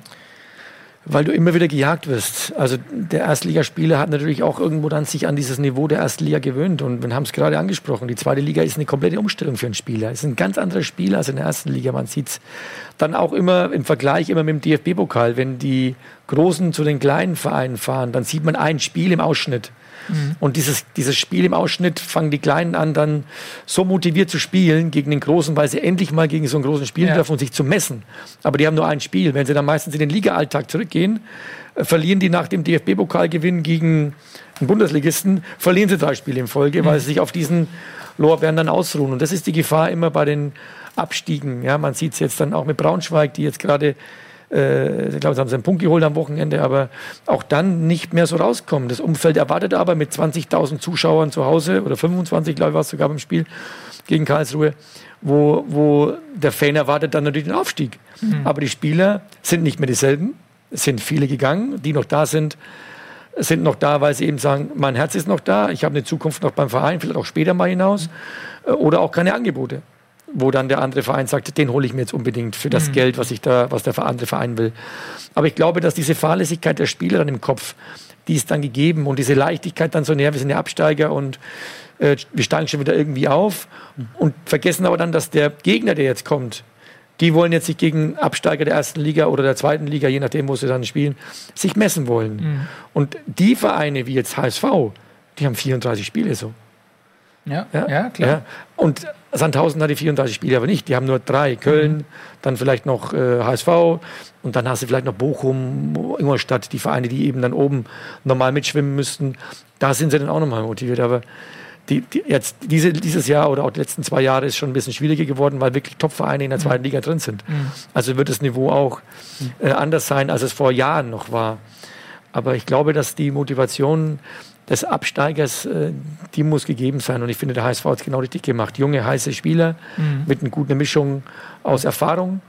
Und dann kann man das anpacken. Und es ist kein Spaziergang für den HSV. Aber du hast es ja schon richtig gesagt, das ist dann noch was anderes, wenn äh, Sandhausen gegen HSV spielt, als wenn Sandhausen dann auf Heidenheim trifft oder so. Ja, genau. Und da siehst du dann auch natürlich das Niveau und den Niveauunterschied zwischen der ersten und der zweiten Liga, weil das, das Spannende an der zweiten Liga ist halt wirklich, dass jeder jeden schlagen kann. Das haben wir schon mehrfach beleuchtet, weil halt dieser, auch der individuelle Unterschied nicht so riesig ist. Da ist kein Bayern München dabei, da ist auch wenn du in der ersten Bundesliga guckst, zwischen dem SC Freiburg und ähm, Eintracht Frankfurt ist ja auch noch ein größerer Niveauunterschied als zwischen Aue und Heidenheim zum Beispiel, die ja dann doch auch auf sehr unter, auf sehr, sehr einheitlicherem Niveau agieren. Also da sind dann nicht so die Spieler, die herausstechen. So. Und da hast du dann sehr viel spannende individuelle Spiele, wenn du jetzt nicht gerade der größte Fußballkonnoisseur bist, mhm. der dann, wie ich, dann manchmal arrogant mit der Nase rümpft, wenn dann mhm. der, zehnte Ball sofort nach lang nach vorne geschlagen wird. Das hast du in der zweiten Liga auch natürlich, klar. Ja, was sind denn noch ähm, so die Vereine, ähm, die Spaß machen, sage ich mal, wo man gerne hinfährt äh, als ähm, Mannschaft, wo man auch gerne auswärts spielt. Ähm, du hast da auch viel gesehen, viele Stadien gesehen. Wo macht es denn besonders Spaß? Also wenn man jetzt mal so in, in den Stadienbereich guckt, ist es, äh, muss man wirklich einen Hut ziehen im Moment. Äh, die meisten Stadien sind ja wirklich toll, mhm. in der zweiten Liga auch. Also das gibt jetzt, ich habe mal einen Bericht gelesen, jetzt in der Bildzeitung hier, ähm, äh, Sie werden sich wundern auf kleine Kabinen äh, von der ersten Liga auf die zweite Liga. Das ist nicht mehr so. Also mhm. selbst Paderborn als Aufsteiger haben ein sehr, sehr gutes Stadion, ist ja noch ein Erstligastadion. Ähm, du hast es ja noch anders erlebt, auch ein bisschen. ja, in Aue zum Beispiel, da haben wir uns noch, äh, in Union Berlin zum Beispiel, hast du den Container umgezogen, ja, in der zweiten Liga noch. Also da hast du schon, äh, da war schon alles anders. Ja, war ja bei St. Pauli vor etlichen Jahren noch so, mhm. dass da auch die Kabine, da war nicht mal eine Klotür an der Kabine dran. Aber hatte Kult, hatte auch irgendwas. Aber ja. du als Trainer, als Mannschaft bist heute ganz anderen Standard gewohnt. Und wenn man jetzt mal so reingeht, ich glaube, Heidenheim hat noch so ein bisschen mit Sandhausen so ein bisschen äh, keine, keine Schüssel, sage ich mal dazu, sondern die haben noch so ein, aber auch schon viel, viel besser geworden alles, also auch nachgezogen aufgrund auch des finanziellen Budgets natürlich. Aber wenn du reinschaust von, von oben bis nach unten, zweite Liga, die haben alle Top-Stadien. Dresden zum Beispiel ist ein hervorragendes Stadion mhm. als, als Trainer, als Spieler. Ja. Da, ist eine, da ist eine Stimmung in, in, in der Bude. Union Berlin jetzt auch mit dem neuen Stadion. Ganz toll. Aue hat ja auch jetzt ein neues Stadion gemacht. Auch da wird sicherlich jetzt einiges passieren. Also Stadien ziehen auch Zuschauer. Mhm. Das ist so, weil auch die Stimmung dann da ist. Und wenn man heute, wenn man, ich schaue ja viele Spiele gerade an, da kriegst du schon auch ein bisschen Gänsehaut, nicht wegen dem Spiel, sondern weil die Zuschauer einfach geil sind. Ja. ja. Und es wird immer mehr und mehr werden und es ist wirklich toll. Und ich sag's nochmal, in der zweiten Liga gibt es fast kein Stadion mehr, das, das jetzt alt und vergammelt und klein und selbst Darmstadt, Darmstadt macht jetzt auch neue, die haben es modernisiert. Also die, ziehen, die ziehen alle nach und äh, die, die jetzt da sind, sind top. Da habe ich noch eine Frage zu, weil du hast ja auch lange in den 90ern noch ähm, wirklich als Profifußballer auch sehr hoch gespielt. Ähm, da waren dann die Bedingungen noch ganz andere damals. Da bist du ja wirklich dann ja. noch dahin gefahren und da war die, wie du gerade gesagt hast, schön, da war die Kloschüssel mitten im Raum so. Mhm. Ja. Geht dadurch auch nicht ein bisschen Charme verloren so in der zweiten, auch gerade wenn du dann denkst, es ist die zweite Liga, es sollte eigentlich doch ein bisschen ruppiger da vielleicht zugehen? Nee, ich glaube nicht. Also ich glaube, dass heute schon auch die Vorbereitung, und es ist ja nicht mehr so, dass es jetzt um, um es geht um viel. Also in dem Fußball, auch wenn es Fußball ist, aber es ist ein, es ist ein Geschäft geworden. Die Spieler verdienen ordentlich, die Vereine müssen die Einnahmen einnehmen, sie müssen Punkte auch holen. Und ich glaube schon, dass es auch wichtig ist, äh, eine Vorbereitung für den Spieler mhm. äh, gut zu gestalten. Ja, wenn man auch gewöhnt ist, ja, denn der HSV zu Hause, die haben alles. Mhm. Und dann fährst du nach Sandhausen und musst vielleicht dann nochmal mit dem Bus äh, um die Ecke laufen, musst dann die Dinger weiterschleppen als vielleicht in selber der Kabine. Tragen, oh mein Gott. Ja, das, das glaube ich, na, das haben aber die, das haben die, die Erstliga-Profis nicht. Nee, das macht, das, das gibt kaum noch Spiele, die ja nicht mit anpacken. Ja. Das ist, das ist nicht so. Aber, ähm, ich glaube schon, dass wichtig ist. Ich kann mich erinnern, noch in Köln zum Beispiel, jetzt, jetzt ist ein tolles Stadion da, aber wir mussten noch als Spieler äh, von der Umkleidekabine einen, einen, ewig langen Weg marschieren, um zum Spielplatz, also ums Stadion zu kommen. Mhm. Und äh, das gibt es heute gar nicht mehr. Das wäre auch gar nicht mehr machbar. Sicherheitstechnisch äh, mhm. kannst du es fast gar nicht mehr machen heutzutage. Also das ist schon, man darf die Spiele jetzt nicht immer hinstellen zu sagen, ja, die sind verwöhnt und nee, aber äh, ich habe einiges schon erlebt, jetzt auch, auch in St. Gallen, nach mhm. den Spielen beim HSV, nach den Spielen, wenn dann die Fans, die Urfans da standen und wollten Rede und Antwort haben ist manchmal nicht so einfach, äh, weil du nicht weißt, äh, kommt da irgendwann eine Stange geflogen oder eine Bierflasche auf den Kopf. Äh, und genauso ist es auch nach den Spielen oder vor den Spielen. Du musst Sicherheitsvorkehrungen, die gehören dazu, leider. Leider, ja. Ich betone das leider, weil früher hast du, äh, hast du dir keine Gedanken gemacht, dass in, in den Stadien mal eine Flasche oder ein, eine Stange oder dass mal plötzlich 50 Fans in der Tiefgarage auf dich gewartet haben. Heute ist das in, in, nicht in allen Stadien so, aber in einigen Stadien war es ja schon so. Und man sieht es ja in dem Fernsehen, dass er nicht so dass irgendwas ausplaudert, sondern kriegt man in den Medien ja, mit. Deshalb ist es schon wichtig, heute auch nicht nur den Komfort zu haben als Spieler, weil wir, wir, wir warten als Trainer auch Leistung. Wir erwarten eine Vorbereitung. Ja, das, man unterschätzt es immer, dass der Spieler keine Vorbereitung, ja, die spielen ja nur Fußball, einmal am Tag Training und das ist schon, äh, die haben kein Wochenende, können nicht mal rausgehen, ihr beide geht dann am Wochenende mal kurz raus. Sind vorbei. Könnt mal, könnt mal einen trinken, das kannst du heute nicht mehr.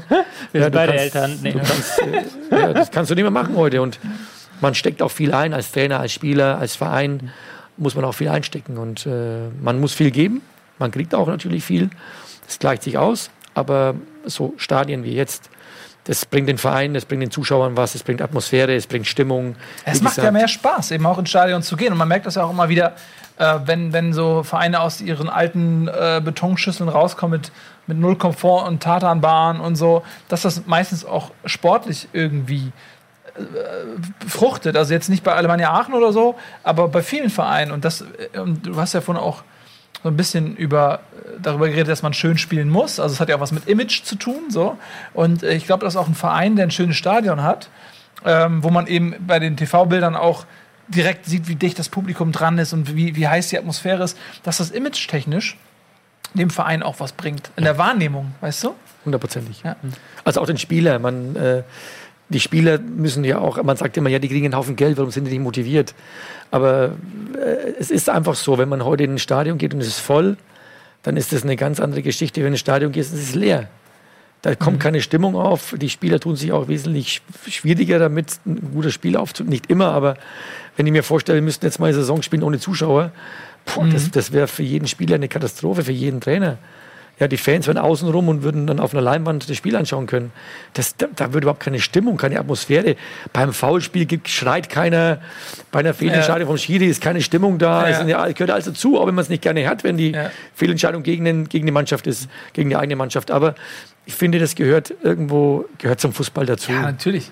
Das sind ja auch die, die Emotionen, die von außen dann so reinkommen mit. Also, ja, Ja, klar. auch dann mal den Fans zu beweisen, heute, heute geben wir alles. Und man, Fans sind, die spüren das ja auch. Äh, hat die Mannschaft wirklich alles getan? Haben sie alles gegeben? Alle. Nicht nur drei oder vier auf dem Platz, sondern wirklich alle. Mit dem Trainer, mit den Ersatzspielern, das merken die Fans. Und dann, dann ist auch keiner, Anführungsstrichen, keiner böse. Man hat es ja beim HSV gesehen, ne? beim Abstiegsspiel. Da war alles vollgequalmt mit Rauch.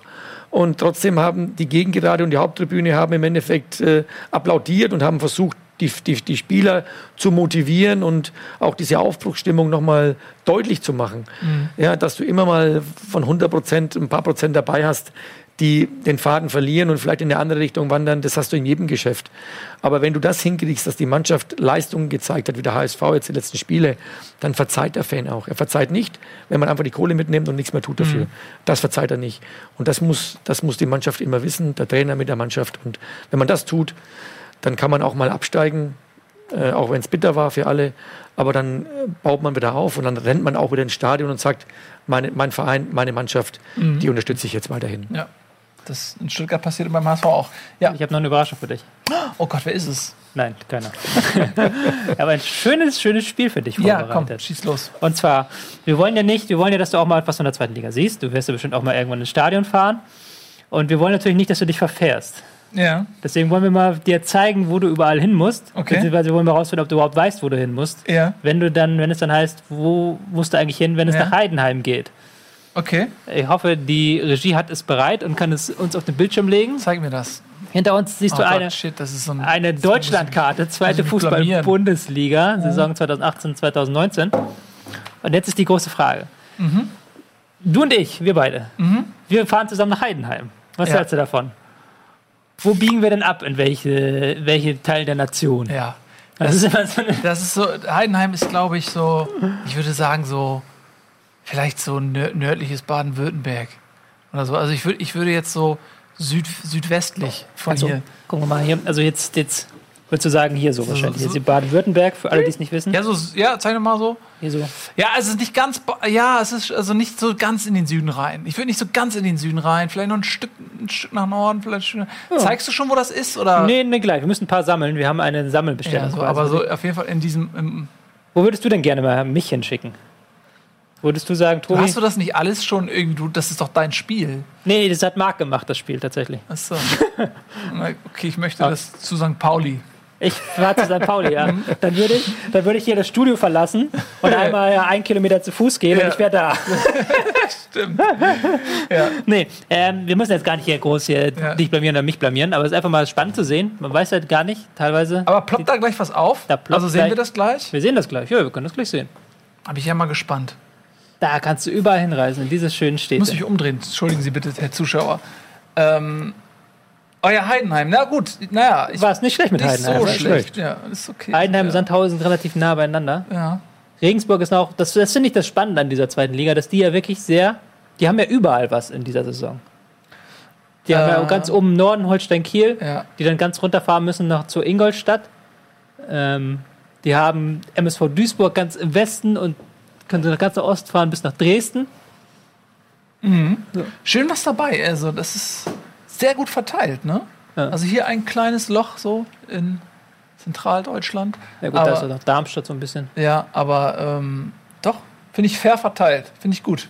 Für jeden was dabei. Ja. Da ja ganz oben rechts könnte noch so ein Inselstaat irgendwie noch mitspielen. So Hansa Rostock. Irgend sowas. Ja. Gut. Also ich finde die Mischung dieses Jahr sehr spannend, weil du hast da also wirklich Vereine, die eigentlich gar nicht reingehören, mit HSV und Köln. Du hast Vereine mit äh, Sandhausen, Heidenheim, äh, Aue, so eher Orts-, äh, Dorfvereine fast schon. Ja. Also nichts gegen Aue, sorry. Ähm, Das ist doch keine Beleidigung, wenn man, wenn man aus einem kleineren ja, Ort Aue kommt. hat, glaube ich, aber auch ein paar tausend Einwohner. Die ist 213 waren es, als ich zuletzt. 213.000. Nein. Achso, Einwohner. ähm, ja, das war das Spiel. Das war das Spiel. Man sieht, du, Spiel. du verstehst dich auf die Inszenierung von spektakulären Spielen. Ja, ich bin Ja. ein Aber finde ich schön, was, was, mich- was mich auch freut, irgendwie, dass. Also es gibt auch viele Ostvereine so. Das war ja echt eine Zeit lang ähm, ein großes Problem. Dann kam Leipzig, was aber gecheatet ist. Das spiegelt das ja nicht wider. Das ist ja ein künstlich, ähm, künstlicher Standort sozusagen. Aber so, dass organisch Vereine aus dem Osten auch wieder sich etablieren im Profifußball. Äh, und wir haben es hier in Magdeburg, haben wir äh, Union, klar, das ist, Dresden ist auch Traditionsverein. Aue. Ne, Aue auch, klar. Ähm, ja, Rostock fehlt ehrlich gesagt so ein bisschen, ne, die ja auch ähm, äh, dann in den 90ern und so weiter Bundesliga gespielt haben. Ja, die wollen aber rein jetzt. Ja. Auch die auch Jahr, Stadion. ja, auch. Das, ne, das haben die auch Stadion, neu ja. gemacht. Ja, ist jetzt schon, jetzt ist natürlich schon älter geworden, Ja, aber, aber das- aber Standard ist trotzdem noch Ja. top. Also die könnten durchaus zweite Liga spielen, ja. Ja. Das, doch, äh, finde ich gut. Das ist eine schöne Liga. Ich freue freu mich immer mehr damit an, muss ich wirklich sagen. Gibt es so besondere Spiele, auf die du dich freust jetzt? Natürlich Derby. Ja, Derby klar gegen St. Pauli. Ich muss irgendwie versuchen, da ins Stadion zu kommen. Äh, die Preise vom HSV sind, ähm, ich glaube, teilweise über 70 Euro für Sitzplätze. Gegen Derby. Pauli? Ja, ja, ja. Ähm, okay, gut. Ähm, aber die will ich gerne, die Spiele möchte ich irgendwie sehen. Also da freue ich mich mega drauf. Äh, Ähm, Sportlich ist es ja auch spannend, weil Ja, St. Pauli ist ja überraschend gut in die. Saison gestartet. Ja. Die hatte ich auch nicht so gut gesehen Ja. vor der Saison. Ne, sie Aber haben auch nicht viel, also auf Transfermarkt gemacht, sie haben den Knoll äh, gekauft, Mhm. der ist, glaube ich, schon ein Schlüsselspieler auch da vorne, auch starke Standards hat man ja auch gesehen bei Mhm. dem Freistoßtor äh, gegen Magdeburg da, 2 zu 1. Ähm, Fand ich interessant, dass die halt ganz bewusst gesagt haben, wir machen nicht so viel. Also die haben ja gesagt, wir haben jetzt zwei Saisons Ja. unter den Erwartungen, aber trotzdem bleiben wir erstmal uns treu. Genau, Äh, mal gucken, wie jetzt, gut, ich kenne andere Mannschaften aus Hamburg, die die ersten zwei Spiele gewonnen haben und sind dann abgestiegen, also es musste jetzt auch nichts heißen. ähm, aber ich freue mich auf jeden Fall, dass sie, dass sie oben irgendwie mit dabei sind und wenn es dann irgendwie, stell dir mal vor, das wird dann irgendwie wirklich so ein Aufstiegsduell. So, Mhm. Ich meine, die spielen recht früh in der Saison, äh, also jetzt nicht irgendwie 34. Wann Spieltag oder die, sowas. weißt du das? Ja, nee, also irgendwie so in der Mitte oder was. Aber jetzt, also der, das wird dann jetzt nicht entscheidend sein. Es wird Hm. jetzt irgendwie nicht über Wohl und Wehe irgendwas entscheiden. Ja, gut. Ähm, Am 30.09. das erste Spiel. ja, der wievielte Spieltag ist das? Steht da nicht. Steht er da nicht. Naja. Egal, jedenfalls, da habe ich natürlich Bock drauf. Dann äh, so Spiele wie gegen Union Berlin, äh, wo du ähm, eine richtig geile Fanbase hast und ein schönes, äh, prickelndes Stadion hast, wo du auch vielleicht eine Ambition hast, dass die Vereine mal mitspielen und sich nicht nur hinten reinstellen. Weil, wie du ja sagst, man muss, wenn man aufsteigen will, muss man Fußball spielen. Und es gibt Vereine, die die Ambition haben, aufzusteigen und äh, die können sich dann vielleicht mal gegen den HSV hinten reinstellen, aber eigentlich ist es dann nicht deren Philosophie, Ja. sodass man dann hofft, okay, vielleicht gibt es dann einen kleinen Schlagabtausch, viele Tore, viel Tempo, äh, beide wollen gewinnen und sich nicht nur hinten reinstellen. Äh, auf solche Spiele freue ich mich auf jeden Fall. Doch, muss ich sagen. Und generell einfach das Gefühl, dass man echt mal in jedes Spiel geht und denkt, ey, heute kriege ich nicht auf die Fresse. Ich meine, es gab so viele Spiele auch vom HSV in den letzten Jahren, wo, gegen, gegen, gegen Bayern und gegen Dortmund, wo man regelmäßig dachte, oh, bitte nicht eine Blamage, bitte kein Untergang. Lass es irgendwie bei 4-0 enden, dann kann ich damit leben. So, und äh, das sowas hat man halt jetzt nicht mehr. So, also, Ja, aber es kommen schon noch, äh, wir haben jetzt Kiel und Sandhausen gesehen. ja. Das sind zwei, zwei Mannschaften, die äh, Kiel mit relativ neu in der Liga, Sandhausen sicherlich immer irgendwo im oberen Mittelfeld dabei. Aber das sind nicht die Spiele, wo, wo das Maß der Nein, aber ich war. meine, du gehst nicht rein vor dem Spiel und denkst, das wird eine Katastrophe geben. Natürlich kannst du die mal verlieren und kannst auch mal 3-0 verlieren. Aber es gibt nicht so ein Spiel wie bei Bayern München, wo man nur denkt, bitte nicht blamieren. ja, so, das, das das, halt haben wir leider alle miterleben müssen. Ja, ja. Ja, aber das ist äh, wie verhext für den HSV gewesen, glaube ich. Aber jetzt ist natürlich ganz alles neu, weil wir HSV hat jetzt keine alten Geschichten mehr. Es gibt Ja. keine vergleichbaren Ergebnisse. In der zweiten Liga haben sie noch nie gespielt und jetzt ist alles neu und frisch und die Spieler auch. Und deshalb, ich gehe davon aus, dass der HSV mit Köln aufsteigt und dann schauen wir mal, was Ist als Köln, ist Köln äh, für dich auch so eine Übermannschaft? Weil die haben auch viele, viele Leistungsträger behalten, plus teure Transfers getätigt, mehr ausgegeben als die komplette zweite Liga zusammen. Ähm, und äh, glaubst du, dass das für die easy wird oder denkst du, die müsst ihr auch erstmal umstellen auf die, Ja, ja. auf die zweite Liga? Weil gegen Bochum haben sie jetzt teilweise auch bisschen Glück gehabt. Ja, ist so. Aber das gehört dazu. Das hast du auch, wenn du solche Spiele hast, weil du eben dann auch schon, wie gesagt, die Qualität in den Reihen hast. Das heißt immer, ja, die haben Glück gehabt. Aber ähm, wenn Bochum die Chancen gehabt hätte, was Köln hatte, da hätten sie vielleicht nicht reingehauen. Und die hauen sie eben rein. Das macht dann den Unterschied schon ein bisschen aus. Das siehst du auch in Sandhausen. Da, ist, da musst du auch erst hinkommen, trotz der Fehler muss der Spieler auch da stehen. Und die Qualität musst du auch haben. Und das gleicht sich in der zweiten Liga auch aus, weil der HSV und Köln einfach dann mehr Qualität haben in der Breite. Sowieso, wenn da mal ein Spieler verletzt ist, haben sie noch einen, der eingesetzt werden kann. Das haben viele andere Mannschaften in der zweiten Liga nicht. Wenn die mal gelbe Karten, rote Karten, Verletzungen haben, dann wird schon, wenn du einen, zwei richtig gute Spieler setzen musst, wird schon, wird schon eng. Köln finde ich sehr spannend, dass sie ja mit Markus Anfang halt wirklich einen Trainer geholt haben, der auch für dieses moderne Spiel hinten raus mit flachem Aufbau und vielen Positionshochgraden steht. Ähm, der auch jetzt das direkt versucht in Köln umzusetzen und da merkt man halt, okay, da funktioniert das noch nicht alles. Die Spieler, anders als bei Kiel, die letztes Jahr aufgestiegen sind und dann haben die Spieler mit seiner Idee relativ warm gewesen, dass sie erst auch noch warm werden müssen mit dieser Idee und dass sie halt auch noch wirklich zwei, drei, vier, fünf Spieltage brauchen, um in dieser Liga anzukommen und um halt genau dieses umzusetzen. Ähm, da finde ich es interessant zum Beispiel, dass in Kiel weiter ähm, der Walter, ähm, der vorher bei Bayern München war, der jetzt auch diesen Weg weitergeht, dass er auch halt möchte, dass man hinten heraus spielt. Das sind dann so zwei Mannschaften, wo ich äh, dann darauf achte.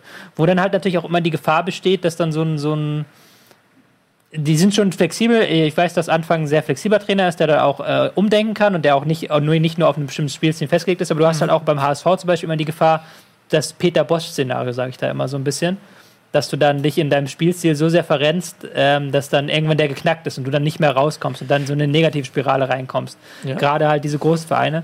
Und da sehe ich halt auch so, ähm, Köln ein bisschen gefährdet, HSV sich auch gefährdet, aber Köln sehe ich da auch ein bisschen gefährdet. Ist natürlich eine, sind natürlich auch fragile ähm, Gebilde. Aber ich glaube halt, dass sie halt schon sehr gut eingekauft haben und auch sehr ähm, spielstarke Spieler eingekauft haben. Ich bin sehr gespannt, was Louis Schaub leisten kann, den ich Ja. sehr schätze zum Beispiel. Oder ähm, auch wie ein Hector, der hat sich ja auch, äh, der sich ja auch einfügt dann. So, Ja, den Hauptmann äh, aus Dresden auf jeden Fall äh, ist auch, glaube ich, ein guter Junge. Also Köln hat schon einen richtig krassen Kader. Allein da vorne ein Cordoba. Ich meine, der hatte eine sehr schwierige Saison äh, in Verzeihung in Köln, aber der hat ja, der hat ja was. Der ist jetzt nicht der große Abschlussspieler unbedingt, aber was der, was der an Wucht und was der mitbringt an Körperlichkeit. Tirode da vorne drin, Risse.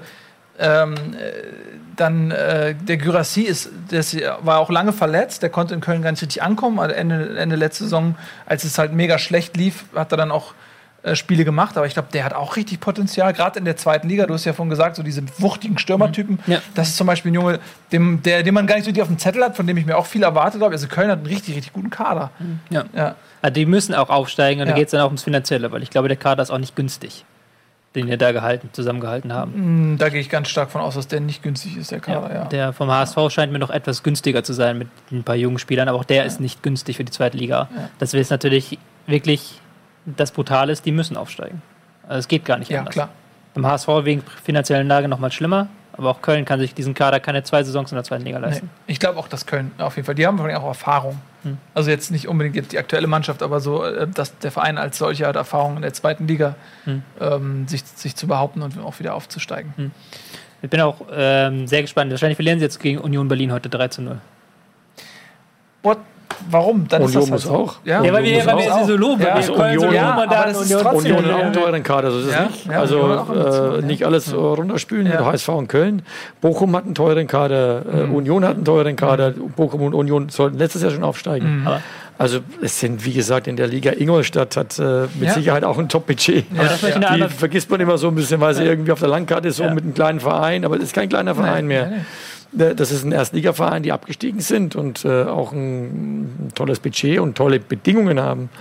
Also es gibt kaum äh, noch einen Verein in der Liga, wo du sagst, die haben keine guten Bedingungen. Ja. Das Budget ist sicherlich jetzt äh, Köln, HSV, Union, Bochum, äh, Ingolstadt, das sind sicherlich die, die Top, die Top-Vereine. Unsere Zeit läuft davon, aber eine Frage musst du mir noch beantworten. Du hast ja auch jetzt in äh, St. Gallen gearbeitet, in der Schweiz. Du hast da wahrscheinlich bist du auch auf Urs Fischer getroffen, Ja. der bei Basel gearbeitet hat, jetzt Trainer bei Union Berlin ist. Der hat ja auch so eine ganz spezielle Art, ähm, Mannschaft zu coachen. Und Das ist ja auch eine ganz aggressive Spielweise, wenn ich das richtig verfolgt habe, die er da bei Basel hat spielen lassen. Traust du dem zu, jetzt sich zu adaptieren auf die zweite Liga mit äh, Union? Ja, also er hat ja äh, bei Basel auch Champions League gespielt Ja. und hat ja vorher auch schon äh, andere Vereine in der Schweiz trainiert, die, die nicht jetzt das Niveau von Basel hatten. Aber er hat jetzt ähnlich Niveau wie Basel auch, hat er jetzt nicht von der Stärke her, sondern von den Rahmenbedingungen her. Er hat ein volles Stadion, er hat eine Top-Mannschaft, er hat super Bedingungen, er wohnt in einer großen Stadt, also er muss sich auch nicht äh, vieles umstellen. Vom Spielsystem her wird er ähnlich agieren lassen. Also von der Seite her ist, äh, ist, ist das alles äh, gut, was er da macht. Also ich glaube schon, dass der auch Erfolg haben wird bei Union Berlin. Mit seiner Art auch. Gut. Ähm, ich hoffe, die Sendung hat Erfolg bei euch gehabt. Ähm, vielen lieben Dank, Tobi. Vielen lieben Dank, Joe, dass du da warst. Du bist recht kurzfristig eingesprungen. Hat mich mega gefreut. Kein Problem. Ähm, das war unsere Special-Sendung zum HSV und zur zweiten Liga. Natürlich geht es dann wieder Genau. weiter mit der normalen Bundesliga. Nein, es geht nächste Woche weiter mit einer weiteren Sondersendung. Ja, nächste Woche ist ja Gamescom Ja. und nächste Woche haben wir aber noch eine Sondersendung für euch produziert über Schiedsrichter Genau. mit Alex Feuerherd von Colinas Erben, mit Ralf Gunesch, mit Patrick Ittrich, Ja. Bundesliga-Schiedsrichter. Also da sind wir sehr, freuen wir uns sehr und sind wir sehr gespannt, wie das wird. Das wird super. nächste Woche, das wird super. Genau, also einschalten. Vielen lieben Dank. Macht's gut. Tschüss und auf Wiedersehen. Auf